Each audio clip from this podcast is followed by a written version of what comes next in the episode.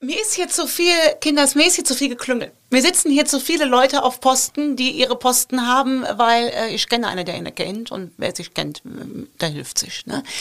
Ähm, passt mir, mir passt hier ganz vieles nicht. Mir passen grundsätzliche Sachen nicht. Mir passt es nicht, dass ein Stadtarchiv eingestürzt ist, wofür es immer noch keine Schuldigen gibt mir, mir passen Sachen nicht, dass man denkt, ach Mensch, das haben wir gebaut, haben wir gar nicht darüber nachgedacht, ob da jetzt mal ein LKW drunter herpasst. Passt mir alles nicht. Und weil ich mich, weil ich nicht in die Politik gehen kann, weil ich an einem Herzinfarkt sterben würde, muss ich mich da rausziehen. Wohl wissentlich, dass es in allen anderen Städten wahrscheinlich genauso äh, kacke doof läuft. Sie würden mich doch nicht nach äh, Berlin bekommen. Ähm, deswegen bin ich aufs Land gegangen. Ähm, eine sehr bewusste Entscheidung. Sehr bewusst. Ich bin gegangen, nach dem Motto, geh, wenn es am schönsten ist, bevor ich das hier zu sehr schlimm finde. Und so komme ich immer mal wieder gerne zurück und freue mich dann, wenn ich ins Grüne fahren kann.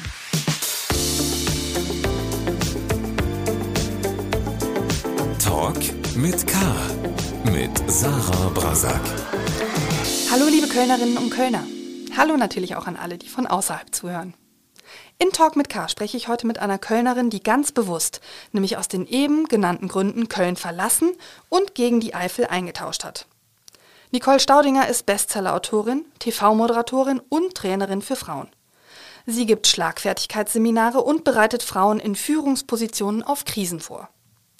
Mit ihrem Buch Brüste Umstände halber abzugeben wurde sie 2015 bekannt. Darin schreibt sie sehr offen über ihre Krebserkrankung. Die Schlagfertigkeitsqueen, um ein weiteres ihrer Bücher zu zitieren, weiß aber auch, dass Schlagfertigkeit zwar super ist, um Situationen zu retten, aber das dahinterliegende Problem nicht löst. Und weil es manchmal kompliziert ist, im Büro, in der Liebe oder mit der Heimatstadt, heißt ihr neues Buch Leicht gesagt, wie wir richtig rüberbringen, was nicht falsch ankommen soll. Also, wie sage ich der Kollegin, dass sie komisch riecht? Wie sage ich meinem Partner, dass ich seine Gewichtszunahme leider unattraktiv finde? Im Podcast erklärt Nicole Staudinger sehr unterhaltsam und ehrlich, wie man solche schwierigen Gespräche am besten angeht, welche Kommunikation in der Corona-Krise sie völlig misslungen fand und warum sie Greta Thunbergs Kommunikation alles andere als inspirierend findet. Und passend zu einem Podcast, der an Weiberfastnacht erscheint, erklärt Staudinger auch, worin Frauen einfach besser sind als Männer. Alaf!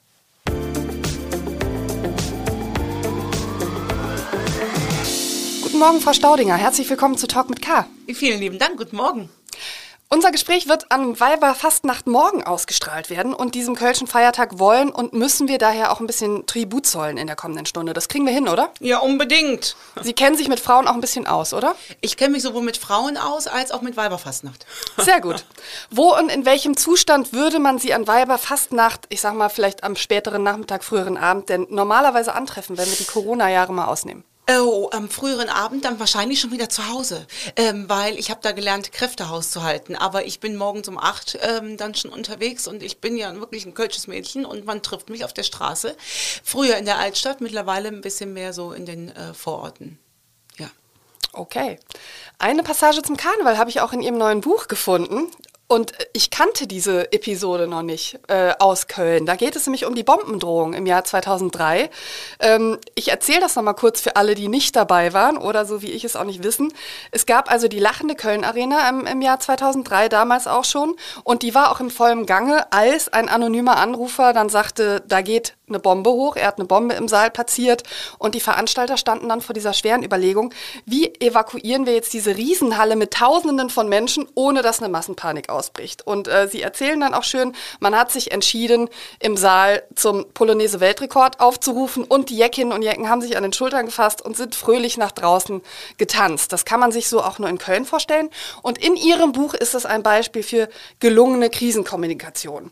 Ich kannte diese Geschichte nicht und fand sie genial. Ich habe mich dann aber gefragt, wie bitteschön kann man das jetzt auf sein Privatleben übertragen? Also im besten Fall gar nicht, weil sie im besten Fall gar nicht in die Gelegenheit kommt, dass da eine Bombendrohung irgendwo ist. Aber wenn wir uns das mal von oben angucken, ähm, ich meine, es wäre Brings gewesen als Gruppe und die hat man dann ins Vertrauen gezogen und hat dann gesagt, Lev Jecke, jetzt hier Abmarsch, äh, Russ mit euch. So, ähm, das heißt doch, man hat ähm, nur, das, das kann man ja lernen in der Krise, die wichtigsten Menschen ins Vertrauen gezogen und dann, und das klingt so phrasen phrasenhaft, aber in dem Fall ist es ja wirklich so, die Menschen da abgeholt, wo sie sind. Hätten wir also denen jetzt zugerufen, wir machen jetzt einen Kochwettbewerb äh, oder wir fangen an zu stricken, hätten die wahrscheinlich alle irritiert geguckt und hätten womöglich auch Lunte gerochen. Und ich finde, da kann man doch wirklich was dran lernen. Wenn der Mensch gerade im Feiermodus ist, dann lassen wir doch gucken, wie wir ihn da gepackt bekommen und übersetzt für meine Realität, ähm, habe ich zumindest bei meinen Kindern gelernt, wenn die gerade völlig versunken in irgendwas ist, dass ich sie da nicht verzweifelt versuche rauszuholen, sondern eine Ansprache finde, die ihrem Zustand gerade gerecht wird. Wenn der also Computerspiele spielt zum Beispiel und er soll das dann irgendwie aufhören ähm, oder nicht mehr so lange daddeln, dann erreicht man ihn irgendwie da? Da bin ich jetzt die falsche Ansprechpartnerin, weil ich das große Glück habe, dass meine Jungs mit Computerspielen gar nichts zu tun haben. Das ist wirklich erstaunlich. Ja, ja. Mhm. Die, die, sind halt immer nur draußen. Ich habe eher das Problem, äh, die reinzubekommen. Äh, das alleine versuche ich erst gar nicht, weil ich das toll finde, dass sie draußen sind. Aber ähm, äh, ich habe mir abgewöhnt, ähm, die aus irgendwas rauszuziehen, sondern gebe ihm immer die Gelegenheit und sage, Mäuse, noch zehn Minuten und dann geht's los. Dann haben sie noch mal so zehn Minuten die Möglichkeit. Ne? Ähm, das war ja auch nur ein Beispiel für wirklich ganz krasse Krisenkommunikation in der Hoffnung, dass wir das gar nie selbst ähm, regeln müssen, nicht wahr? Das stimmt, aber es war wirklich ein, ein tolles Beispiel und hat mich sehr gefreut und ich wollte das äh, in ein Weiberfastnachtsgespräch unbedingt einbringen, wie wir hier in Köln sind. Ich habe mit Freunden gestern Abend ähm, gesprochen und erzählt, dass wir heute miteinander reden und die fragten so, ja, worum geht's? Und ich habe gesagt, na ja, also die hat ein Buch darüber geschrieben, wie man am besten vorgeht, wenn man ein schwieriges Gespräch führen muss. Gespräche, weil man unzufrieden ist in der Beziehung, in Freundschaften, auf der Arbeit. Und da kamen sofort ganz viele Beispiele von Kollegen, denen man gerne schon eigentlich lange was sagen will oder von Freunden, die sich jetzt in der Corona-Krise merkwürdig verhalten haben und zu denen man auf Distanz gegangen ist. Das waren also erstaunlich viele Beispiele, wo diese Gespräche noch gar nicht stattgefunden haben. Ähm, was natürlich daran liegt, dass die meisten Menschen Angst vor schwierigen Gesprächen haben. Warum ist das so? Na, vielleicht, weil wir einfach nicht wissen, wie es geht. Hat man Ihnen in der Schulzeit mal gesagt, so Schatz, jetzt setz dich mal hin und wir reden jetzt mal darüber, wie wir schwierige Gespräche führen. Also wenn, dann war ich da nicht da an dem Tag, ja. Ähm, ich glaube, es ist dieses, diese Angst davor, ähm, dass eine Beziehung auseinandergehen könnte. Denn das ist ja letztlich wahrscheinlich unser Urwunsch. Wir wollen geliebt werden und wir wollen gefallen. Das ist bei dem einen mehr ausgeprägt und bei dem anderen weniger. Und das Leben ist natürlich auch grundanstrengend, wenn wir das bei allen wollen. Aber bei den Menschen, die uns wichtig sind, sind oder die unseren Alltag prägen, wie zum Beispiel im Büro mit dem, mit dem Kollegen. Der Kollege an sich ist jetzt vielleicht nicht mein Best Friend, aber ich bin doch jeden Tag im Zweifel acht Stunden hier. Die hätte ich doch gerne irgendwie angenehm verbracht. Und vielleicht ist das das Problem, dass, dass wir uns einfach das Wie fehlt. Und es ist interessant, dass Sie das sagen, weil ich höre das immer und immer wieder, diese, diese, diese Beispiele. Und sie hören nicht auf. Und überall höre ich, ach ja, und da würde ich gerne mal dran und da würde ich gerne mal dran. Und aus meiner Erfahrung raus ist es tatsächlich nicht so schwer, wenn wir uns diese eine Frage vorab stellen, was will ich? Und jetzt jubeln vielleicht alle draußen und sagen, geil, jetzt geht's endlich mal um mich, was will ich? Nee, nee, die muss schon ehrlich gestellt sein, nämlich was will ich wirklich, wirklich? Will ich dem Kollegen äh, nur eins auswischen? Will ich dem nur eins zurückgeben, weil er mir den letzten Urlaubstag vor der Nase weggeschnappt hat? Ist es die Überschrift, wo kommen wir denn dahin, wenn der so mit mir redet? Dann ist es ein Druckabbau. Und der, der, ist legitim und den können wir auch machen. Der ist halt nur in der Kommunikation schwierig, der ist im Sport besser aufgehoben. Wenn es das, was will ich, wirklich ehrlich und aufrichtig ist, dass ich sage, ich will mit dem Kollegen nicht unbedingt gut Freund sein, aber ich will hier auch nichts unter dem Teppich gekehrt haben, weil dafür ist mir meine Lebenszeit zu schade. Und das äh, im Prinzip endet das nachher in einem schlechten Job. Und ich will diesen Urlaubstag zurückhaben. Dann fange ich ja anders mit der Kommunikation an. Und dann gibt es tatsächlich einen Leitfaden, an dem wir uns entlangangeln können. Über den würde ich auch gerne gleich an konkreten Beispielen sprechen. Fand ich nämlich super. Also ich glaube, diese erste Frage, was will ich, äh, fand ich total interessant. Und dann ist man aber sozusagen erstmal dann auch wieder hilflos. Ne? Wenn man weiß, was man will, weiß man immer noch nicht genau, wie man dann das Gespräch beginnt. Dafür nennen Sie tolle Beispiele in Ihrem Buch. Zunächst aber vielleicht mal also zu Ihnen. Ich habe mir äh, aufgeschrieben mal vom Soziologen Niklas Luhmann, der hat gesagt, Kommunikation ist unwahrscheinlich. Ne? Der hat das so soziologisch aufgearbeitet, hat gesagt, also das, was ich sende, ich denke, das kommt genauso an, wie ich es meine. Äh, es kommt aber oft anders an und das hat dann eben Gründe. Ich habe mir diesen Satz gemerkt, weil ich einfach dachte, okay, ne? Also mhm. nicht immer denken, was man selber denkt, was man sagt, kommt beim anderen auch so an. In welchen Gesprächen haben Sie schon mal komplett versagt? Was ist Ihnen in Erinnerung geblieben? Ach, wo sollen wir denn da anfangen? Wo sollen wir aufhören? Also ich habe das Buch ja gestartet mit meiner Finanzamt-Anekdote, ja, wo ich bei der Sachbearbeiterin angerufen habe. Ich möchte da jetzt nicht näher drauf eingehen. Ich möchte die, die Story hier beenden. Ich habe da Hausverbot, ja, persönliches und telefonisches Hausverbot. Da wissen Sie, dass ich auch schon ganz, ganz tief ins Klo äh, gelangt habe und ich habe bestimmt schon, also mir passiert halt, weil ich leider so grundschlagfertig bin, ähm, ist das oft, dass, dass es erst draußen ist, bevor ich anfange zu, zu überlegen. Und ich musste mich in meinem Leben schon sehr oft entschuldigen, sagen wir es mal so, weil ich ähm, zu forsch war. Ähm, dann kommen auch Mentalitätsprobleme dazwischen. Die Norddeutschen, die haben mit uns Rheinländern ja eh, ähm, äh, haben ja das Gefühl, sie sind irgendwie mit Antichristen unterwegs. Ne? Also es ist sowieso schwierig. Ähm, deswegen, äh, ich will das nicht, also ich möchte mich nicht als Kommunikationsexpertin ähm, äh, ausweisen. Was mir einfach in die Quere kommt, das weiß ich heute, das ist, weil ich kurz euphorisch bin. Es ist mir nicht in die Wiege gelegt, dass ich einfach mal sage, hu, da schlafe ich jetzt mal eine Nacht drüber. Es ist mir noch nicht mal in die Wiege gelegt, fünf Minuten das Ganze sacken zu lassen. Ich muss das sofort loswerden. Und das ist natürlich in brenzligen Situationen, können Sie sich vorstellen, echt schwierig. Ja, das ist dann schwer, sich in zehn Sekunden die Frage zu stellen, was will ich wirklich und aus welchem Motiv heraus äh, will ich jetzt das, den Konflikt klären. Richtig. Und wie mhm. gut, dass ich keine diplomatische Position innehabe oder gar Kanzlerin wäre. Ich schwöre Ihnen, wir wären mittendrin im dicksten Krieg. Ja. Sie haben ja oft einen persönlichen Anlass, um ein Buch zu schreiben. Das war bei Ihrer Krebserkrankung natürlich so, äh, Brüste Umstände halber abzugeben. Das war bei Ihrem Abnehmenbuch äh, so, wo Sie Ihre Erfahrung geschildert haben. Jetzt heißt ja das neue Buch leicht gesagt, wie wir richtig rüberbringen, was nicht falsch ankommen soll. Hatten Sie einen ganz konkreten Anlass für Ihr Buch? War es die Finanzamtgeschichte, wo Sie jetzt Hausverbot haben? Oder ähm, wie ist dieses Buch entstanden? Im Prinzip ist es die Fortsetzung von der Schlagfertigkeitsqueen. Ja? In der Schlagfertigkeitsqueen geht es darum, dass wir uns ganz schnell eine passende Antwort einfallen lassen binnen drei Sekunden. Und meine Definition ist ja auch, ähm, wem gestehe ich das zu, mir wertvolle Lebenszeit durch Ärger zu klauen. Dann merkte ich aber in all den Seminaren, ja, Schlagfertigkeit Möglichkeit, die rettet dir die Situation, aber die löst nicht den Konflikt. Und wenn der Kollege oder die Kollegin oder die Chefin dir 7900 Mal am Tag so einen Spruch drücken, dann scheint er schon irgendwie Knies in der Bude zu sein. Und dann macht es Sinn, den irgendwie mal nach draußen zu holen. Und im Prinzip wusste ich, also es gab diesen einen Moment vor acht Jahren, als der Arzt, der den Knoten entdeckt hat, ähm, oder ich habe den Knoten entdeckt und er hat den ersten Ultraschall äh, gemacht.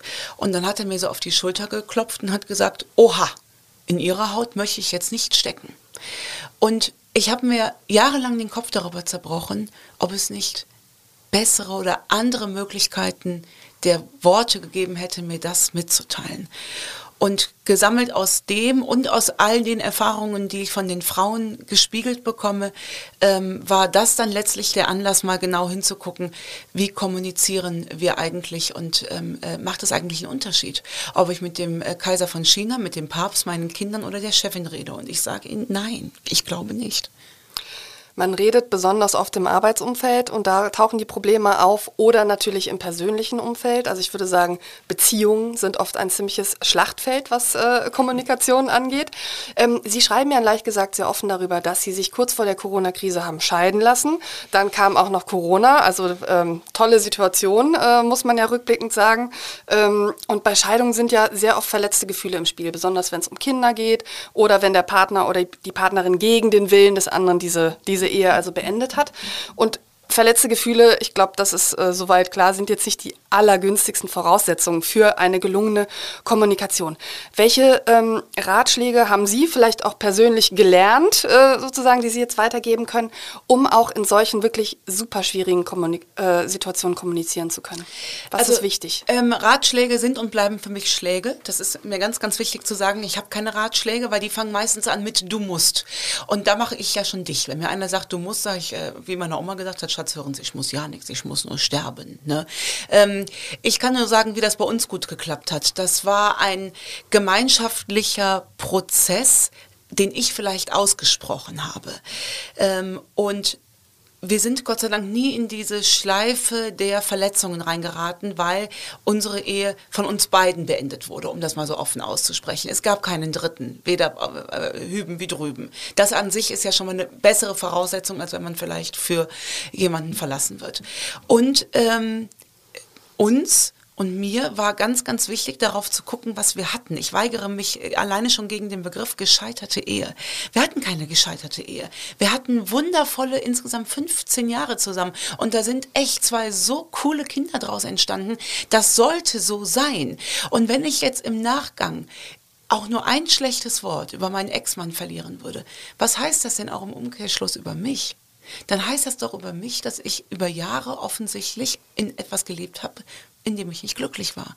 Und das heißt, dass ich streng genommen einfach nicht den Popo in der Hose hatte, das zu beenden. Das war alles nicht der Fall. Und wir haben diese Reißleine gezogen, bevor der Streit ähm, äh, äh, hochkam. Und wir haben die wichtigen Dinge immer, immer, immer, und das machen wir bis heute, unter vier Augen persönlich geregelt. Und natürlich sind wir da nicht drum herum gekommen, dass auch mal Türen geflogen sind, gar keine Frage. Und wir haben das heute noch, wenn die Kommunikation sich dann auf WhatsApp verlagert, dass einer von anderen den anderen immer immer anrufen und sagt, ey, lass es uns doch direkt persönlich machen. Dann hören wir die Stimme, die Lage und ich glaube, ich kann für uns beide sprechen. Für uns hat die oberste Priorität, dass der andere glücklich ist. Nicht, weil ich kitschig bin, sondern weil das letztlich für meine Kinder wichtig ist mit einem unglücklichen Papa und einer unglücklichen Mama tue ich nachher den Kindern keinen Gefallen. Und wir hatten ein großes Ziel.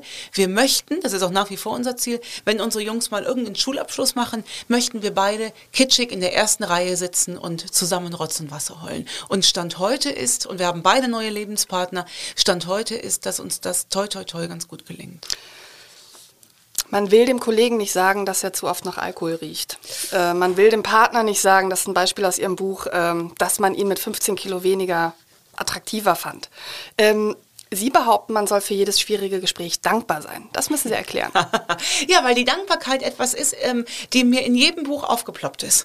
Und in jedem Buch war sie so ein bisschen die Basis von allem. Sei es jetzt für Glück, ähm, dass ich einfach den Perspektivwechsel habe oder auch beim Thema Abnehmen. Wissen Sie, wie ich das letztlich dann äh, geschafft, was heißt geschafft? Äh, es gibt Menschen, die würden sagen, Schatz, vielleicht fängst du mal langsam an mit Abnehmen, aber äh, äh, es mag Frauen geben, da gehöre ich dazu, die sind mit einer Größe 40, 42 glücklich. Und ähm, das hat letztlich über die Dankbarkeit funktioniert. Ich war einfach dankbar, noch hier sein zu dürfen. Und ich war dankbar darum an den Tagen, wo ich mich bewegen konnte und es dann auch getan habe. Der Umkehrschluss der gefällt mir nicht. Der Umkehrschluss wäre, dass ich im Krankenhaus liege und darüber jammere, dass ich mich nicht bewegen kann, weil ich gerade zwei Brüste amputiert bekommen habe. Dann kann ich aber doch nicht im gesunden Status mich nicht bewegen. Dann darf ich doch im Kranken nicht jammern. Und das ist für mich Dankbarkeit und Mündigkeit. Und wenn wir so gar keinen Pack anfinden, bei der Kollegin oder bei dem, bei dem Mann, ähm, dann kann die Dankbarkeit mir die Brücke schlagen. Bei der Schwiegermutter zum Beispiel, wenn ich überhaupt gar keinen Pack anhabe, wie komme ich da in das Gespräch rein? Dann gucke ich nochmal von der anderen Seite.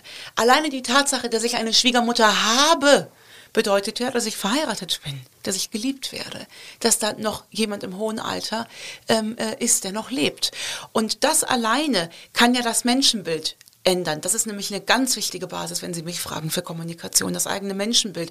Wie sehe ich eigentlich mein Gegenüber?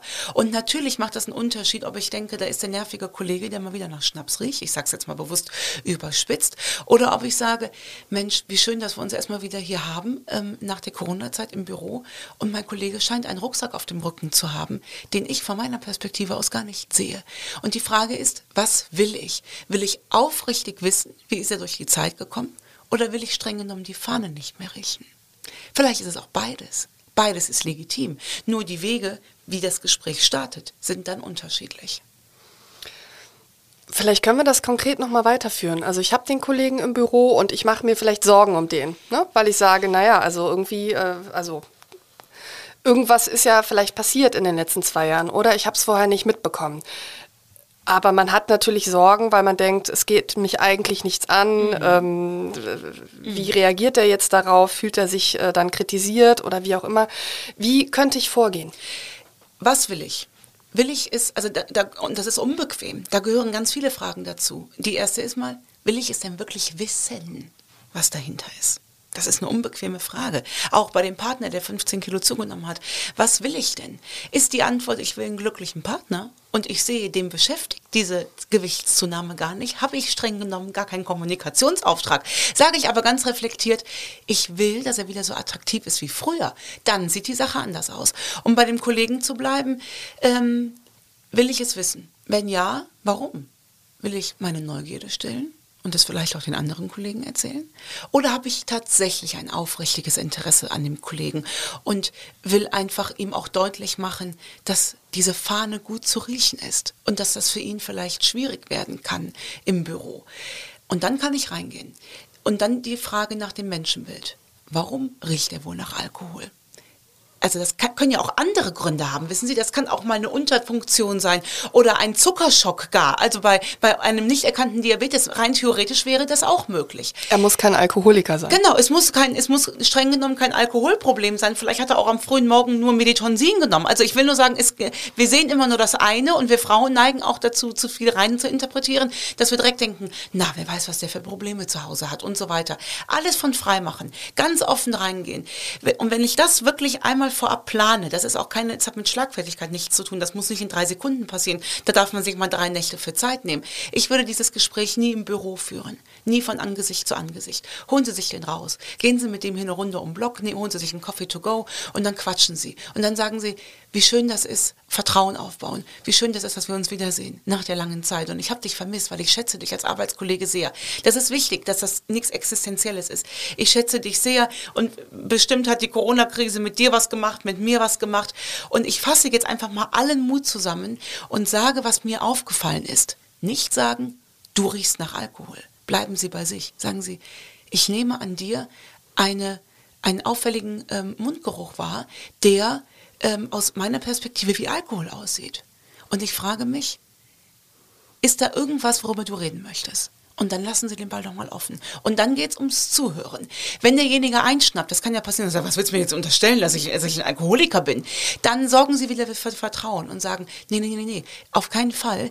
Ich wollte das einfach nur ansprechen, damit das nicht unausgesprochen zwischen uns ist. Und ich habe mir überlegt, was würde ich wollen? Und habe gedacht, lieber vielleicht, dass ich dich darauf anspreche, als dass es mal in einer schwierigen Situation für dich aufploppt. Wenn du darüber nicht reden willst, stoppen wir das Gespräch hier an dieser Stelle. Wenn du sagst, das geht mich nichts an, super. Solltest du aber ein offenes Ohr brauchen, wollte ich nur sagen, ich bin jederzeit da. Und dann hören wir einfach mal, wie der Kollege reagiert. Weitere wichtige Basis, zuhören. Und zwar aufrichtig zuhören. Das heißt nicht, dass wir überall helfen müssen. Wenn da jetzt ein Problem aufploppt, heißt das noch lange nicht, dass Sie die Coaching-Nummer auspacken. Äh, ne? Dann heißt es erstmal zuhören und sagen, Mensch, schön, dass wir darüber gesprochen haben. Wenn da irgendwas ist, von dem du denkst, dass ich dir helfen könne, ich stehe Gewehr bei Fuß. Und ansonsten, jetzt gehen wir zurück und machen unsere Arbeit. Aber dann haben sie es von der Seele. Weil, wenn sie es nicht sagen, kann es passieren, dass es unterschwellig weiterschwelt. Und wenn es mal zu einem wirklichen Konflikt kommt, wo Schlagfertigkeit gefragt ist, die sie nicht abrufen können, dann kann es passieren, dass uns rausrutscht, übrigens, du stinkst übrigens auch nach Alkohol. Oder bei dem Partner, du bist übrigens auch ganz schön dick geworden. Und dann ist der Weg ein weiter, um das wieder einzufangen. Sie haben eben schon, als ich sagte, haben Sie, haben Sie Ratschläge für Menschen, die eine Scheidung durchmachen? Ich weiß ja, dass Ihr Satz ist. Ratschläge sind auch Schläge. Hab mich natürlich direkt über mich geärgert.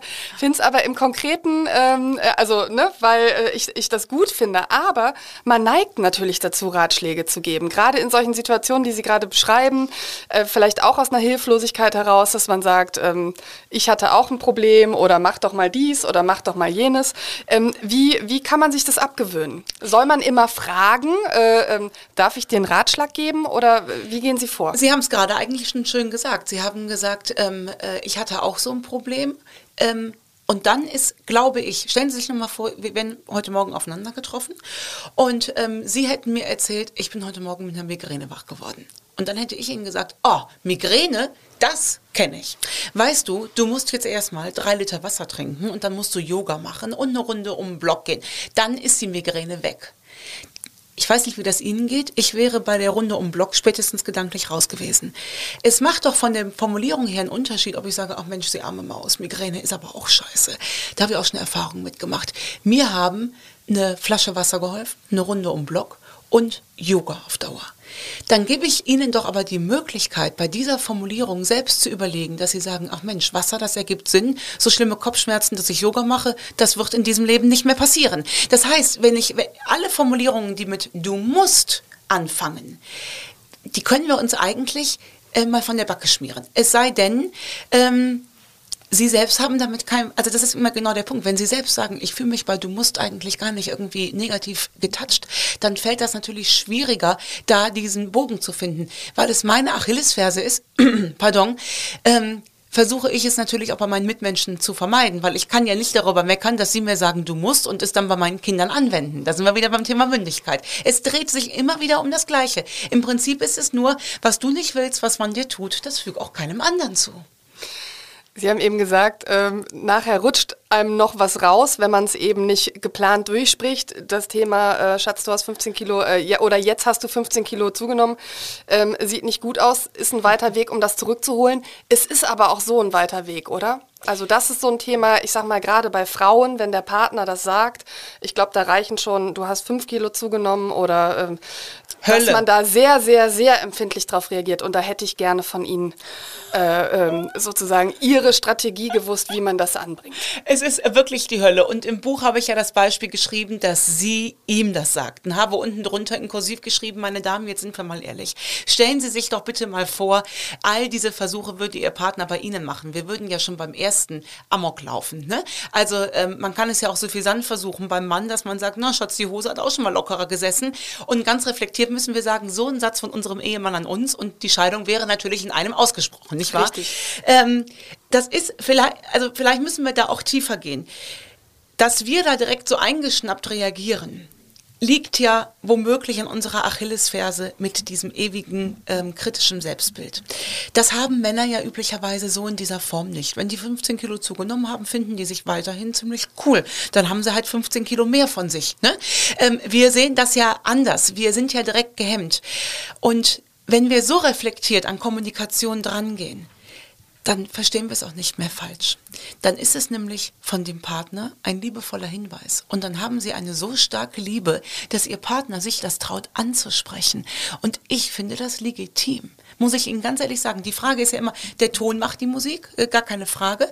Ähm, aber ich kann doch nicht ganz reflektiert sagen, naja, wenn, man, wenn mein Partner 15 Kilo zunehmen würde, das würde ich schon ansprechen wollen.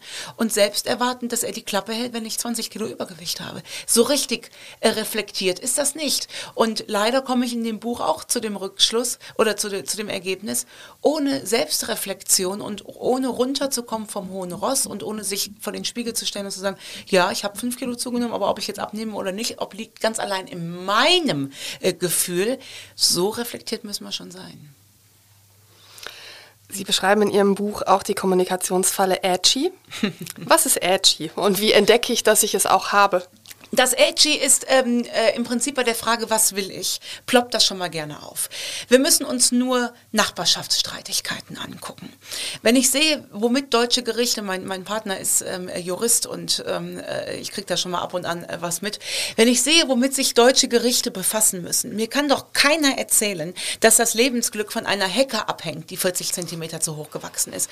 Und da unterstelle ich einfach mal, dass das, was, was, was will ich, in ein Edgy abgerutscht ist, nämlich in ein ein, wo kommen wir denn da hin, wenn hier jeder seine Hecke so wachsen lässt und der hat so mit mir gesprochen und und und und. Und das Edgy ist ähm, böse, es dient dem Druckabbau, dem vom hohen Ross runtersprechen und da sind Formulierungen wie Fakt ist, also alles, was ich einleite mit dem Satz Fakt ist, insbesondere wenn es kein Fakt ist, sondern nur ein Gefühl. Wissen Sie, ein Fakt ist, wenn wir beide um 10.30 Uhr äh, verabredet waren und ich komme erst um 11 ist es ein Fakt, dass ich 30 Minuten zu spät da bin ob sie ob ich sie deswegen habe dumm rumsitzen lassen. Das ist nicht passiert, ne, für die Hörerinnen und Hörer, aber als Beispiel. Das ist streng genommen schon kein Fakt mehr, weil sie entscheiden ja, ob sie dumm rumsitzen während der Zeit oder ob sie was Gescheites machen. Das heißt, da könnte ein Edgy dahinter stecken.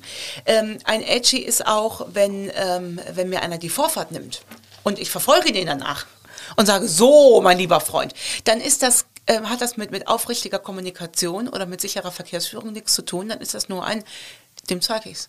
dem wische ich eins aus. Der war jetzt äh, 14 Jahre blöd zu mir. Jetzt zeige ich ihm mal, wer hier am längeren Hebel sitzt. Und das ähm, führt äh, zu vielen Dingen, aber garantiert nicht in eine friedvolle Kommunikation. Wir sehen gerade in diesen Zeiten, wie wichtig Kommunikation ist, schreiben Sie im Vorwort Ihres neuen Buchs und Sie meinen damit natürlich die Corona-Krise. Also wenn sich Verwandte plötzlich als Impfskeptiker oder Corona-Leugner entpuppen, hat man eine schwierige Situation oder auch Freunde mit Thesen auffallen, mit denen man nicht einverstanden ist. Welche Formen der Krisenkommunikation haben Sie in der Krise beobachtet, die wirklich nicht gelungen war? Ich hätte mir, also ich möchte mir auf keinen Fall anmaßen, dass ich äh, mit irgendjemandem aus der Politik tauschen möchte. Ähm, auf keinen Fall. Und ich war auch eigentlich die ganze Zeit Teampolitik, weil ich immer gesagt habe, die wissen ja auch nicht, was, äh, was, was gerade abgeht. Aber das hätte ich mir mal gewünscht. Ich hätte mir mal gewünscht, dass das einer offen ausspricht. Und dass da vorne einer steht und sagt, Kinders, wir sind jetzt mal ganz offen und ehrlich zu euch. Es ist auch für uns der erste Virus. Wir sind im engsten Kontakt mit der kompletten Wissenschaft. Stand heute ist, dass wir die Masken brauchen, weil es uns schützt. Das ist Stand heute. Und wir schaffen das nur, wenn sie alle mit an einem Strang ziehen. Es kann aber streng genommen passieren, dass wir in zwei Wochen eine neue Datenlage haben. Dann müssten wir sie wieder neu ins Boot holen, weil das ist auch für uns hier ein Lernprozess. Was wir Ihnen versichern können, ist, wir tun alles, was in unserer Macht steht. Da gehört auch Impfen dazu. Wenn Sie uns helfen wollen, aus dieser Krise schnell rauszukommen, impfen Sie mit. Und wenn nicht, dann nicht. Ähm, ich hätte mir mehr Authentizität in Erkenntnissen gewünscht. Zu sagen, wir richten uns nach den Erkenntnissen, aber die Wissenschaft, weil mir war das neu. Mir war das neu, dass die Wissenschaft so schnell auch ähm, logischerweise, das ist ja auch super, dass das passiert. Stellen Sie sich mal vor, man hätte von vornherein gesagt, so ist es und man hätte das als Gesetz dargestellt. Auch die Wissenschaft erkennt ihre eigene Fehlbarkeit. Ich lebe aufgrund dem Entdecken der eigenen Fehlbarkeit, dass man Medikamente neu justiert, Forschung betreibt und so weiter. Aber ich glaube, wir hätten noch mehr Menschen ins Boot geholt, wenn wir das so offen kundgetan hätten, dass sich schon mal die Richtungen wechseln können. Und dieses aufrichtige, bitte seien Sie sich sicher, was auch immer passiert, wir tun das alles nur zu Ihrem Besten. Und ähm, zum Thema ähm, äh, schwierige Kommunikation mit Schwurblern oder Querdenkern, aus allem, was ich beobachtet habe, kommt pro Bekanntenkreis einer in der Familie im Schnitt einer oder ein Nie. Ich habe da auch keine Lösung für. Ich kann Ihnen nur sagen, dass ich mich ähm, von einer Freundin tatsächlich äh, verabschiedet habe äh, und gesagt habe, sei mir nicht böse, ich ertrage es im Moment einfach nicht. Zumal da auch Kinder befreundet waren und ich auch nicht zulassen konnte, das ist ja die nächste Frage, was machst du denn, wenn, wenn, wenn, wenn mein Sohn sagt, Mama, ich würde gerne mit dem und dem spielen ähm, und ich weiß genau, was da für Parolen geschwungen werden. Ich habe mich dann dazu ähm, entschlossen zu sagen, gerne, aber bei uns ähm, weil ich mit den Aussagen, es ist Bill Gates und das sind Computerchips und man weiß doch, Fakt ist, Merkel ist eine Echse. Sind Sie mir nicht böse? Da komme ich, da kann ich auch nicht mehr argumentieren. Ähm, äh, da habe ich wirklich gesagt, lass uns diesen Kontakt an dieser Stelle abbrechen. Wir beide kommen auf keinen grünen Zweig. Also man kann einfach Kommunikation dann auch beenden wenn man es vergeblich vorher versucht hat. Man muss es doch sogar. Ähm, weil was ist denn, und das erlebe ich ja auch oft, ich kann doch nicht 30 Jahre über meine Schwägerin herziehen kein klärendes Gespräch suchen und zu Weihnachten aber immer dankend die, die Geschenke annehmen. Das finde ich richtig doof. Ja? Ähm, entweder nehme ich die so, wie sie ist, wie wir das in Köln machen. Jeder Jack ist anders und ich werde einfach ein bisschen großzügiger und merke, ich muss auch gar nicht zu allem und jedem meinen Senf abgeben. Ich muss gar nicht belehren. Oder aber ich kläre Grundlegendes. Ja, wenn der, wenn Onkel Herbert halt seit 30 Jahren frauenfeindliche Parolen ablässt, dann können wir sagen, pass mal auf, mein lieber Schatz, du bist hier herzlich willkommen. Aber hier gelten folgende Regeln. Frauenwitze ähm, werden nicht gemacht, Nazisprüche werden nicht abgelassen lassen. Äh, falls du dich damit ähm, vereinbaren kannst, nimm gerne Platz und lass dir den Sauerbraten schmecken. Und wenn nicht, ist da vorne die Türe. Dann ist es aber, das ist doch mein Ding. Ich bekomme doch Onkel Herbert nicht geändert. Wenn ich das nicht schaffe, muss ich sagen, tut mir leid, ähm, dann äh, bleibt halt mehr Sauerbraten für den Rest. Das Gefühl in der Corona-Krise ist aber auch, dass wir irgendwie dünnhäutiger geworden sind und ähm, was ja auch sehr viel diskutiert wird, man hat irgendwie verlernt kontroverse Standpunkte. Ich rede jetzt nicht über Fakten oder Nicht-Fakten wie Angela Merkel ist eine Echse, auf der Basis kann man nicht kommunizieren, aber dass wir eben verlernt haben, äh, kontroverse Standpunkte auszuhalten, ohne auch gleich in eine Abwertung zu verfallen. Wie könnte man dem entgegenwirken? Definieren Sie für mich mal bitte kontrovers. Anderer Meinung sein. Zum Beispiel, also jetzt fällt mir nicht äh, was zur Corona-Krise ein, aber zum Beispiel das Thema Gendern. Mhm. Da kann man unterschiedlicher ja. Meinung sein. De facto werden die Diskussionen aber oft so geführt, dass man sagt, ähm, du bist doof, weil du es nicht machst. Ja, genau. Das ist ein richtig gutes Beispiel, finde ich, weil am, am Gendern hängt ja kein Menschenleben, sagen wir mal so. Ne? Ähm, für mich wichtig als Basis auch für Kommunikation ist runter vom hohen Ross. Und da auf dem hohen Ross von oben will ich nämlich streng genommen nur jedem meine Meinung aufdrücken. Wenn ich aufrichtig zuhöre, dann kann ich doch was daraus lernen. Und gerade das Thema Gendern äh, finde ich deswegen so gut, weil ich da auch so viel für mich gelernt habe. Vor ein paar Jahren gab es das Gerichtsurteil, ich weiß nicht, ob Sie sich daran noch erinnern können, dass eine ältere Dame bei der Sparkasse durchgesetzt hat, dass sie dann den Vertrag nicht unterschreibt, weil da unten drunter Kunde steht. Und sie sei kein Kunde, sondern eine Kundin. Das hat die Presse ja wahnsinnig aufgebauscht. Können Sie sich noch daran erinnern, wie Sie, das ist ja jetzt schon ein paar Jahre her, wie Sie damals reagiert haben, als Sie das gehört haben in der Presse? Wissen Sie das noch? Ich habe gesagt, dass ich das, also ich habe gedacht, dass ich das berechtigt finde von der Frau. Super. Und wissen Sie, was ich gedacht habe? Ich habe gedacht, meine Güte, damit müssen sich jetzt die Gerichte be beschäftigen. Als ob das jetzt kriegsentscheidend sein, ob da unten drunter Kunde oder Kundin steht. Weil, und das will ich gar nicht der Presse ähm, äh, aufdrücken, äh, äh, aber die Berichterstattung ging ja auch eher so ein bisschen in diese Richtung. Bis ich einen Bericht sah im WDR und da hatte man nicht über die Frau gesprochen, sondern mit der Frau. Und das habe ich mir angehört und habe danach gesagt, ey, die Frau hat ja sowas von Recht, weil die Begründung von dem Gericht auch war, das ist das generische Maskulin, wir benutzen das seit 2000 Jahren und sie hat äh, ähm, sinngemäß gesagt, ja, dann wird ja mal Zeit, das zu ändern. Und ich so, wie doof bin ich eigentlich? Mir gelingt das nicht besonders gut. Ich persönlich tue mich mit dem Sprachgebrauch schwer, wenn ich sage, ihre HörerInnen, da habe ich wirklich eine persönliche Sperre, aber ich äh, äh, versuche zu sagen, Hörerinnen und Hörer, die Zeit muss schon sein. Lange Rede, kurzer Sinn. Ich halte es da so, ich höre mir das alles an. Und mich interessiert dann auch der Standpunkt. Und das ist doch im Zweifel nur ähm, Bewusstseinserweitern. Ob ich dann nachher sage, ich teile diesen Standpunkt oder nicht, das ist doch in Ordnung. Aber ich muss sie doch nicht verbessern. Ich kann ihnen doch ihren Standpunkt einfach lassen. Ich muss sie doch gar nicht auf meine Seite ziehen. Weil nochmal, ob gendern oder nicht, da hängt kein Menschenleben dran. Das ist mehr oder weniger ähm, äh, ähm, ein, ein, ein, also ich glaube, wir, wir, kommen ohne das, ich halte das für wichtig, dass wir das äh, äh tun. Aber wie streng streng und in welchem Umfang, da lasst uns doch bitte locker. Ich finde es viel schlimmer, da mit dem Maschinengewehr unterwegs zu sein und zu sagen, ah, da hat jemand nicht gegendert. Boah, das finde ich schlimm, wenn wir ständig im Sprachfluss darauf achten würden, weil dann kann ich meinen Gedanken auch gar nicht so frei Lauf lassen, wenn ich die ganze Zeit darüber denke, ah, vergiss gleich bloß nicht das Gendern, ja. Vielleicht äh, doch nochmal ein Beispiel in der Corona-Krise, was mir aufgefallen ist.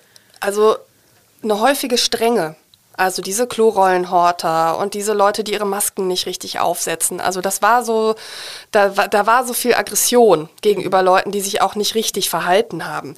Ähm, so eine Ungnädigkeit auch, die da rauskam, fand ich. Wie haben Sie das erlebt und wie haben Sie vielleicht auch in solchen Situationen reagiert? Passend zum heutigen Weiberfastnacht. Kennen Sie das Lied von den Blackfoes, Lück wie ich und du? Muse, ja. Puckel, Affjebröte, Schlafmütz und Filou. Ne? Ähm, Lück wie ich und du.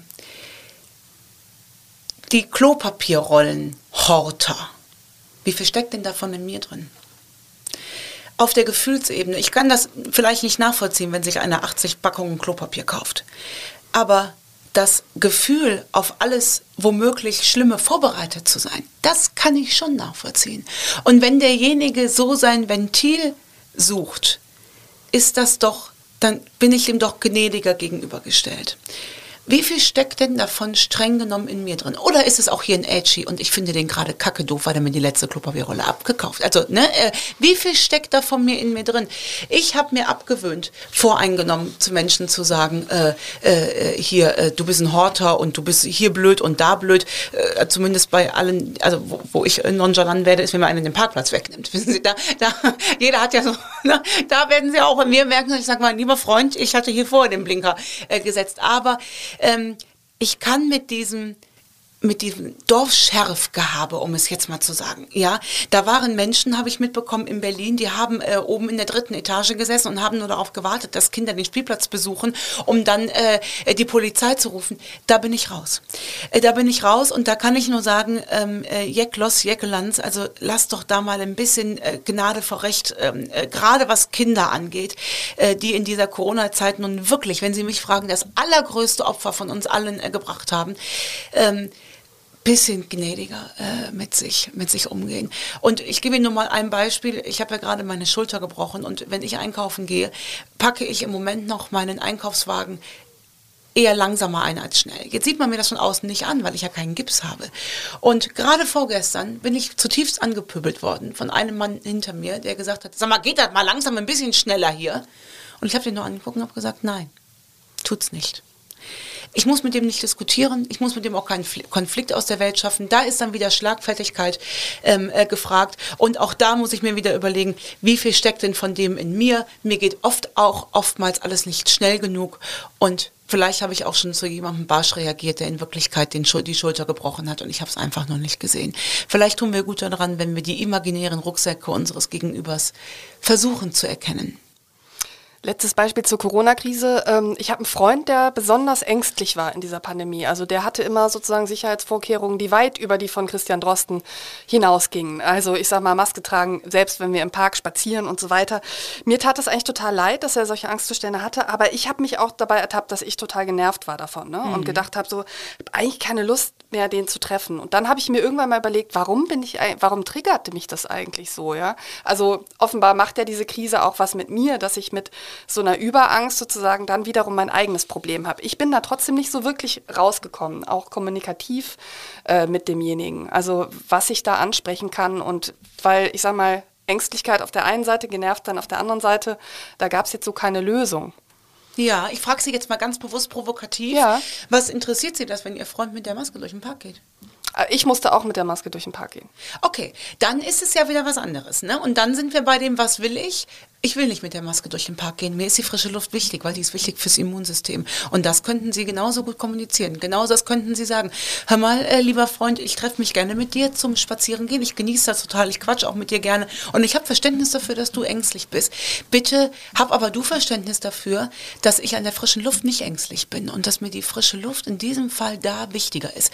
Mein Vorschlag, lass uns doch im nötigen Abstand spazieren gehen. Wäre das was für dich? Wenn er sagt, nein, auf keinen Fall, liegt der Ball streng genommen wieder bei Ihnen. Was will ich? Will ich den Freund sehen? Oder will ich mit Frischluft spazieren gehen? Oder kriege ich es vielleicht sogar hin, das ist das, was will ich? Sie merken, wie wichtig das ist, dass ich sage, ich gehe die erste Runde alleine und schnappe frische Luft und die zweite gehe ich neben meinem Freund mit Maske. Mhm. Aber Sie sehen, kein einziges Buch, streng genommen, was ich geschrieben habe und kein einziger Lösungsansatz, weder für Glück noch für Abnehmen noch für Kommunikation, startet beim Gegenüber. Sie kriegen ihren Freund nicht dazu, die Maske abzuziehen im Park. Sie kriegen nur ihre eigene Einstellung dazu geändert. Und das macht die Sache ja so wahnsinnig anstrengend. Ne? Es wäre ja so schön einfach, wenn wir irgendjemandem mal die Schuld in die Schuhe schieben könnten. Glauben Sie mir, ich habe viele, viele Jahre gesucht. Vielleicht finden Sie mal jemanden. Ich habe bis heute niemanden gefunden. Wir kriegen langsam wieder die Kurve zu Weiberfastnacht. Ähm, Sie haben ja schon sehr viele Frauen in, ihrer, äh, in Ihrem Beruf gecoacht. Polizistin fand ich spannend, Soldatin, ähm, bis hin zu weiblichen Vorständen in Unternehmen. Kann man eigentlich so grob sagen, in welchen Bereichen die Kommunikationskultur besonders schwach ausgeprägt ist? Ähm, nein, also äh, ich trainiere ja hauptsächlich ähm, bis zu diesem Jahr ähm, in Sachen Schlagfertigkeit. Da waren alle dabei. Da würde ich mich grob zu der Tendenz leiten lassen, je intelligenter die Frau, desto schwerer tut sie sich mit der Schlagfertigkeit, weil ihr der Kopf im Wege steht. Ähm, was das jetzt für mich bedeutet, könnte ich im Umkehrschluss nochmal äh, überlegen. Und in Kommunikationssachen ist es so, dass ich gelernt habe, dass es ähm, für jede Branche auch andere Regeln gibt. In einer Großküche wird anders kommuniziert als im SAP-Vorstand. Ja, ähm, da gibt es kein, wie wäre das jetzt, wenn wir äh, für dich wäre dieser Lösungsansatz richtig? In der Küche gibt es nur ein, mach voran, der Teller muss raus. Und das finde ich äußerst spannend, dass es in jeder Branche im Prinzip eine eigene Sprache gibt, ähm, die, die wir uns ganz gut tun, wahrscheinlich uns vorher anzugucken, bevor wir da reingehen. Als, also um in diesem Beispiel zu bleiben, es macht wenig Sinn, als Vorständin irgendwo reinzugehen und glauben, denen meinen Stempel aufdrücken zu müssen. Da wird mir die Köchin angucken und sagen, Fräulein, bei aller Liebe, aber damit kommst du hier nicht weit. Und das finde ich spannend. Es gibt kein richtig und kein falsch, es gibt nur ein Funktionieren. Was können Frauen besser als Männer, wenn es um schwierige Kommunikation geht? Sie merken schon, ich will jetzt hier ähm, auf, die, auf die grundsätzlichen äh, Dinge kommen, die Sie gelernt haben. Ja, und dann kriegen wir ja auch wieder äh, viel Post. Wie kann sie das unterscheiden für Mann und Frau? Und, und, und die unterscheiden sich gar nicht. Ich halte das für Quatsch. Ich sage Ihnen, wir unterscheiden uns ganz fantastisch sogar, Männer und Frauen. Und ich gebe mir auch keine Mühe mehr, das abzustreiten. Ich finde das nämlich toll, dass wir uns unter, äh, unterstreichen.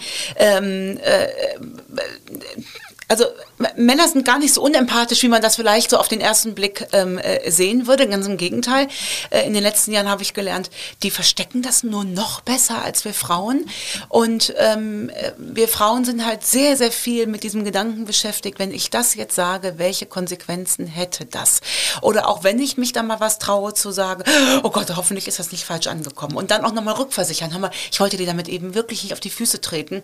Ähm, das ist natürlich wahnsinnig anstrengend. Ne? Everybody's Darling ich glaube, das müssen wir nicht sein. Wenn wir so ein paar Sachen als Basis festgelegt haben, Menschenbild, der richtige Tonfall, nicht übergriffig werden, runter vom hohen Ross, glaube ich, dann fahren wir schon ganz gut. Sollten wir dann doch mal von Gefühlen übermannt werden, können wir das auch mitten in der Kommunikation sagen und sagen, du hörst gerade an meiner Stimme, die wird hier gerade ein bisschen zickig. Das tut mir leid. Ich versuche sie wieder einzufangen. Es soll auch nicht zickig rüberkommen. Es soll dir nur zeigen, wie sehr mich dieses Thema hier gerade mitnimmt und wie lange ich das offensichtlich schon mit mir rum schleppe, dann kriegen wir den eigenen Tonfall wenigstens da gut thematisiert.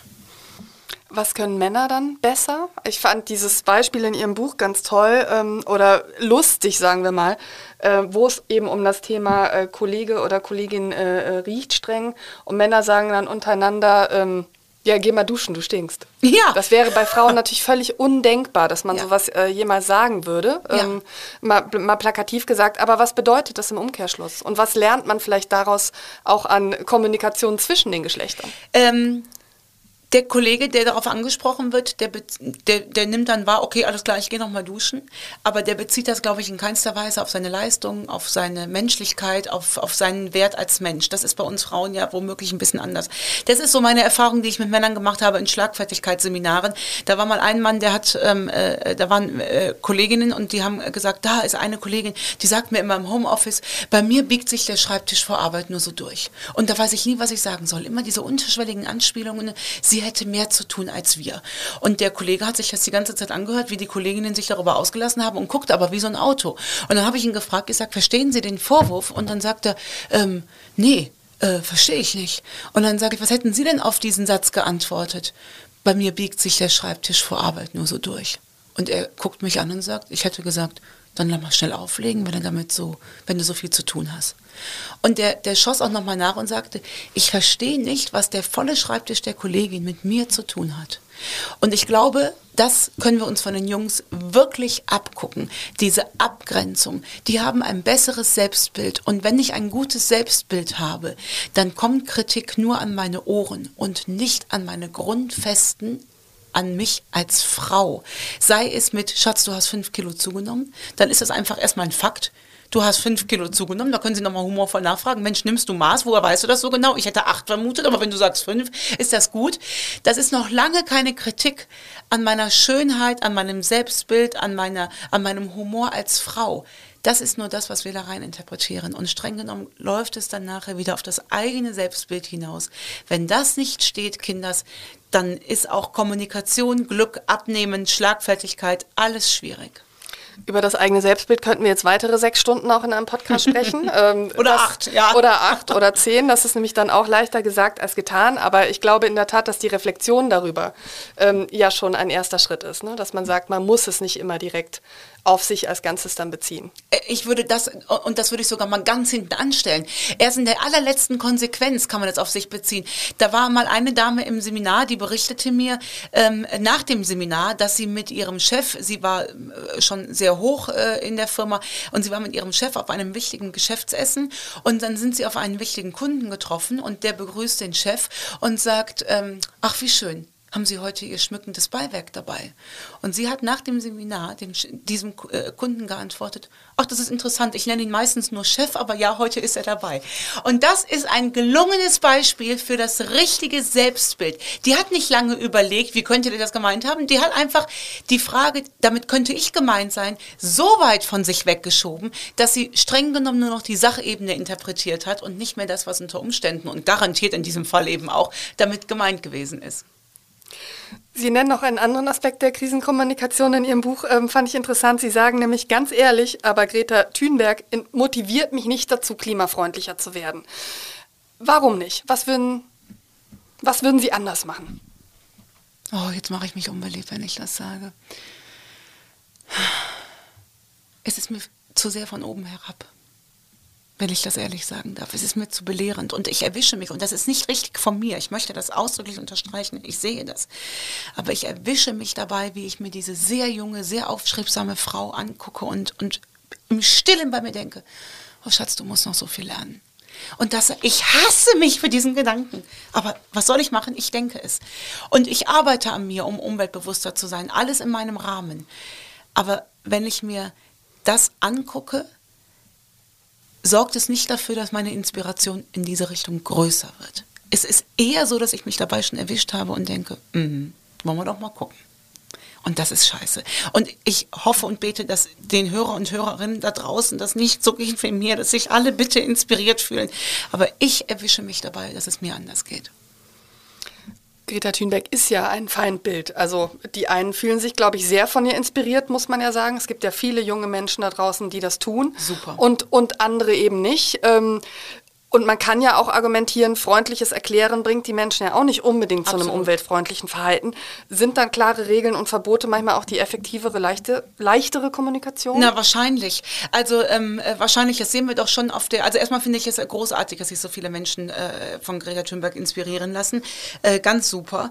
Ähm, ich erwische das, man sieht das doch auf der Autobahn äh, zum Beispiel oder auf einer Schnellstraße. Da steht dann plötzlich, Fahrbahnmarkierungen fehlt. Da sind die Leute nicht mehr in der Lage, die zwei Spuren einzuhalten, weil dieser blöde Streifen in der Mitte fehlt. Das äh, zeigt mir, so ein paar Regeln brauchen wir schon. Äh, ich inklusive, ganz offensichtlich, um an meinem Verhalten ähm, äh, was zu ändern. Und Sie haben ja völlig recht, wenn Sie sagen, na ja, also mit der guten Kommunikation haben wir es ja jetzt alle Jahre versucht. Die alten weißen Herren lassen sich davon nicht äh, äh, umkehren. Und vielleicht bin ich auch einfach eine alte weiße Frau. Tief in mir drin. Vielleicht liegt es auch daran ist das ist jetzt ein Interpretationsansatz, aber es geht ja grundsätzlich um die Frage, wie man möglichst viele Menschen dazu motiviert. Also auf der politischen Ebene ist nochmal eine andere Ansprache erforderlich, das ja. denke ich auch, aber wie man natürlich möglichst viele Menschen dazu motiviert, ähm, weniger Fleisch zu essen, weniger Auto zu fahren. Ähm, also in der Tat braucht es da ja gute und intelligente Lösungen. Und deswegen hatte mich interessiert, was was Sie stattdessen inspirieren würde? Ich habe mal einen Vortrag gesehen von einer ähm, jungen Dame, die war wie ich eine ehemals Betroffene und hat in einem Vortrag versucht, die anderen Betroffenen von der Wichtigkeit von Sport zu überzeugen. Wissen wir alle. Wir wissen alle um die Wichtigkeit von Sport. Wir wissen auch um die Wichtigkeit von gesunder Ernährung. An Wissen hapert es uns nicht. Ich glaube, noch nie war eine Generation so aufgeklärt wie wir. Uns hapert es nur in der Umsetzung. Das heißt, ich kriege die Menschen offensichtlich nicht übers Wissen abgeholt, sondern vielleicht etwas mehr über äh, Humor und über ähm, mir hat das und das geholfen. Und mir würde das helfen. Wissen Sie, ähm, äh, also äh, ganz wichtig, das möchte ich nochmal betonen, für mich ist natürlich Greta Thunberg kein Feindbild. Und wenn ich lese, dass auf Autos draufsteht, fuck Greta, äh, da fasse ich mir natürlich an den Kopf und denke, ey Junge, komm noch mal rein. Ne? Ähm, aber wenn ich versuche, Menschen zu motivieren, ähm, sei es jetzt ähm, auch um die Wichtigkeit für eine körperliche Fitness nach einer Krebserkrankung, dann kann ich das nicht machen, indem dass ich sage, jetzt erkennt das doch mal, sondern dass ich sage, ähm, mir hat das und das geholfen und dann hatte ich ähm, äh, einen guten Drei für 24 Stunden und dann war er wieder da, der innere Schweinehund. Und dann hilft eine innere Selbstansprache, ähm, eine sanfte, zu sagen, Mensch, heute ist dir das schon gut geglückt mit dem inneren Schweinehund, ähm, äh, heute Abend leider nicht mehr, gucken wir doch mal, wie es morgen funktioniert. Aber das ist natürlich jetzt nur für mich ins Kleine gesprochen, für, für meinen eigenen Dunstkreis, beruflich wie privat. Wie wir dazu kommen, dass wir die ganze Welt dahin motivieren, ich glaube, da würde ich Ihnen völlig recht geben, ohne Regeln und Grenzen, befürchte ich, ich erwische mich auch selbst dabei, wenn ich irgendwo hingehe, ich sich dann denke, wie sind denn hier aktuell die Corona-Beschränkungen? Natürlich könnte ich äh, äh selbst reingehen und sagen, auch wir, wir machen mal das Strengste. Wenn aber irgendwo steht, hier keine Maskenpflicht, bin ich auch die Erste, die die Maske auszieht, weil ich denke, ach geil, wie schön, wir sehen uns mal wieder in echt. Es braucht womöglich einfach klare Regeln und Grenzen, ja. Sie können ja immer noch ein Buch dazu schreiben. Ich wäre gespannt. Ich glaube, es ist ein wichtiges Thema, das Sie sich vornehmen können. Aber ich glaube, da bin ich so wirklich die äh, falsche Ansprechpartnerin. Ich bin ja so froh, dass es da Menschen gibt, die das, die das wirklich auch dann formulieren können, diese Regeln und Grenzen. Ich würde einfach nur sagen, lasset. Und ich bin mir nicht so sicher, ob das wirklich einer abholt. Ich meinte auch eher das Motivationsbuch dazu und nicht die Regeln. Da, da habe ich ja streng genommen sieben Stück drüber ge geschrieben. Ne? Ähm, äh, ähm, äh, also ich hoffe, dass da so ein bisschen Motivation immer sich hinter versteckt hat im jeweiligen Thema. Ja. Klimaspezial. ähm, wo wir beim Thema schwierige Gespräche sind, wir müssen in einem Podcast, der Talk mit K heißt, äh, ein Thema äh, ansprechen. Sie sind ja in Köln geboren, am 15. Juni 82. Aufgewachsen sind Sie in einer anderen Stadt mit K, nämlich Kerpen. Und heute leben Sie in der Eifel, nachdem Sie ja durchaus etliche Jahre in Köln gewohnt haben. Und das äh, kränkt natürlich Kölnerinnen und Kölner sehr, wenn man sich dann irgendwann mal gegen diese Stadt entscheidet. Warum? Jetzt mache ich mich schon wieder unbeliebt, ne? Ich liebe diese Stadt, aber ich möchte auf keinen Fall mehr in ihr wohnen. Auf das müssen Fall. Sie erklären. Ähm, mir läuft. Mir, Sie müssen natürlich gar nichts übrigens, ne? Aber ja. es ähm, würde mich freuen. ähm, mir ist hier zu viel, Kinders, mir ist hier zu viel geklüngelt. Mir sitzen hier zu viele Leute auf Posten, die ihre Posten haben, weil äh, ich kenne einen, der ihn kennt und wer sich kennt, der hilft sich. Ne? Ähm, passt mir, mir passt hier ganz vieles nicht. Mir passen grundsätzliche Sachen nicht. Mir passt es nicht, dass ein Stadtarchiv eingestürzt ist, wofür es immer noch keine Schuldigen gibt mir, mir passen Sachen nicht, dass man denkt, ach Mensch, das haben wir gebaut, da haben wir gar nicht darüber nachgedacht, ob da jetzt mal ein LKW drunter herpasst. Passt mir alles nicht. Und weil ich mich, weil ich nicht in die Politik gehen kann, weil ich an einem Herzinfarkt sterben würde, muss ich mich herausziehen. Wohl wissentlich, dass es in allen anderen Städten wahrscheinlich genauso äh, kacke doof läuft. Sie würden mich doch nicht nach äh, Berlin bekommen. Ähm, deswegen bin ich aufs Land gegangen. Ähm, eine sehr bewusste Entscheidung. Sehr bewusst. Ich bin gegangen, nach dem Motto, geh, wenn es am schönsten ist, bevor ich das hier zu sehr schlimm finde. Und so komme ich immer mal wieder gerne zurück und freue mich dann, wenn ich ins Grüne fahren kann. Oh, das ist aber eine Abrechnung, äh, ich sag mal, mit der Stadtverwaltung oder auch mit der, mit der Politik oder eine, eine, eine scharfe Kritik. Ähm, wie, wie ist es denn sonst äh, um Ihr Verhältnis zu Köln bestellt? Also die Menschen, die Orte, ähm, da gibt es doch vermutlich einiges, was man vermissen kann, oder? Dazu sage ich Ihnen nur, dass ich keinen Köln-Besuch hinter mich bekomme, ohne über die Deutzer Brücke gefahren zu sein und von den Blackfish anzumachen am Dom zu Köln. Und wenn ich es noch nicht zu Ende gehört habe, fahre ich ein zweites Mal drüber. Das würde Greta Thunberg wiederum nicht erfreuen.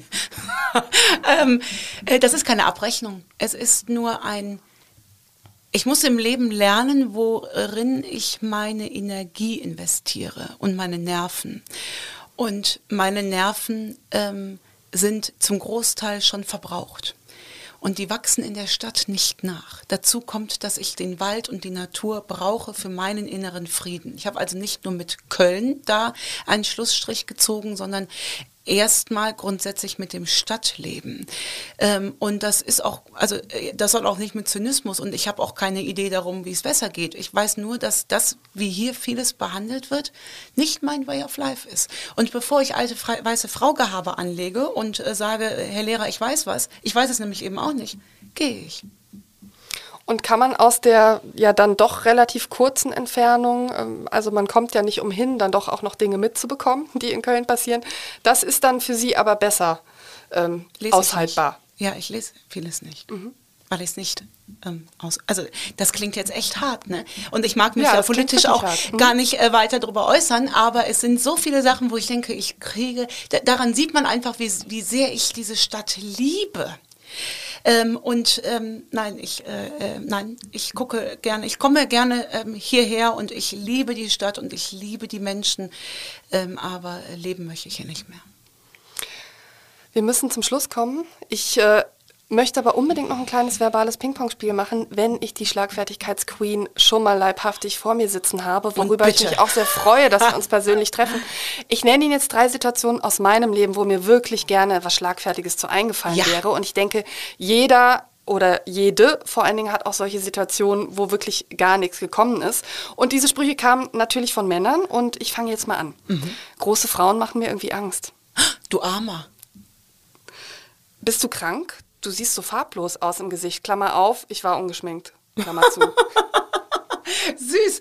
Also ich glaube, da würde ich wahrscheinlich mit Selbstironie antworten und würde sagen, ich wünschte, es wäre so, aber das ist tatsächlich mein Gesicht.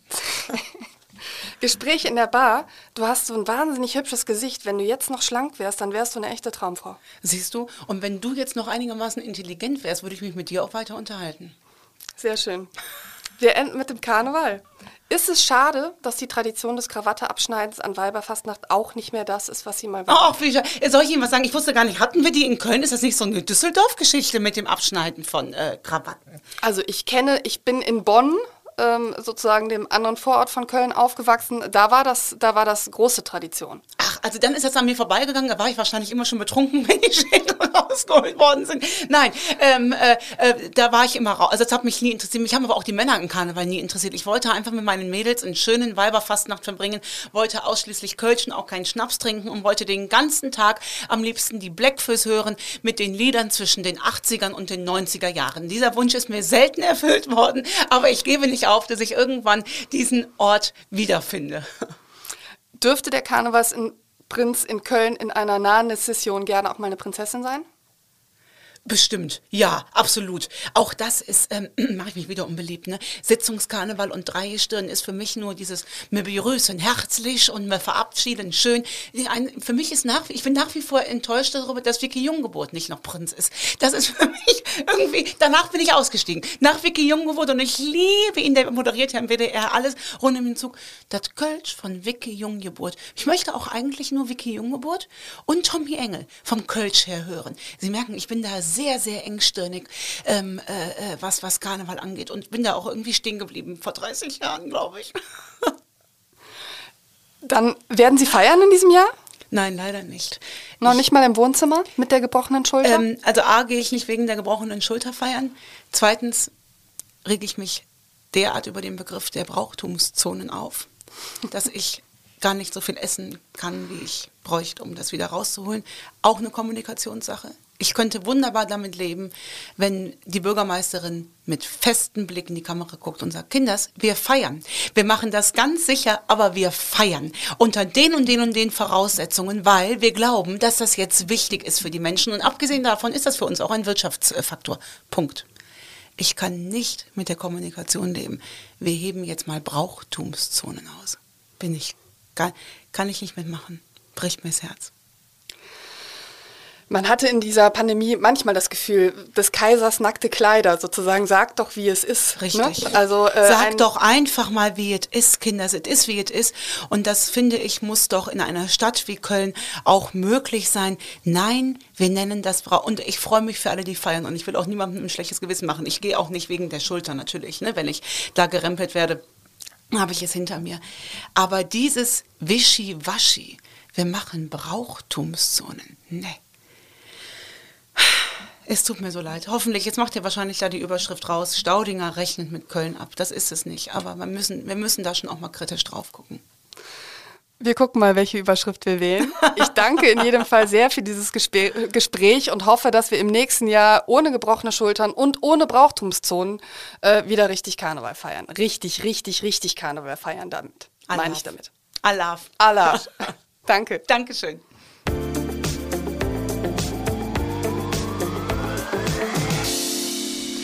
Ich möchte an dieser Stelle auch unseren täglichen Podcast Stadt mit K News für Köln empfehlen.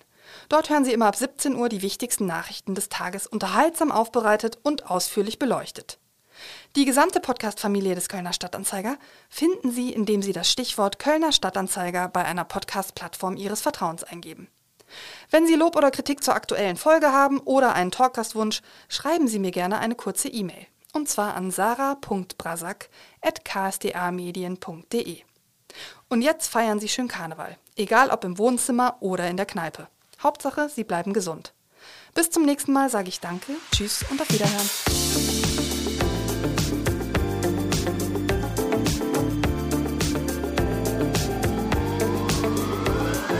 Talk mit K.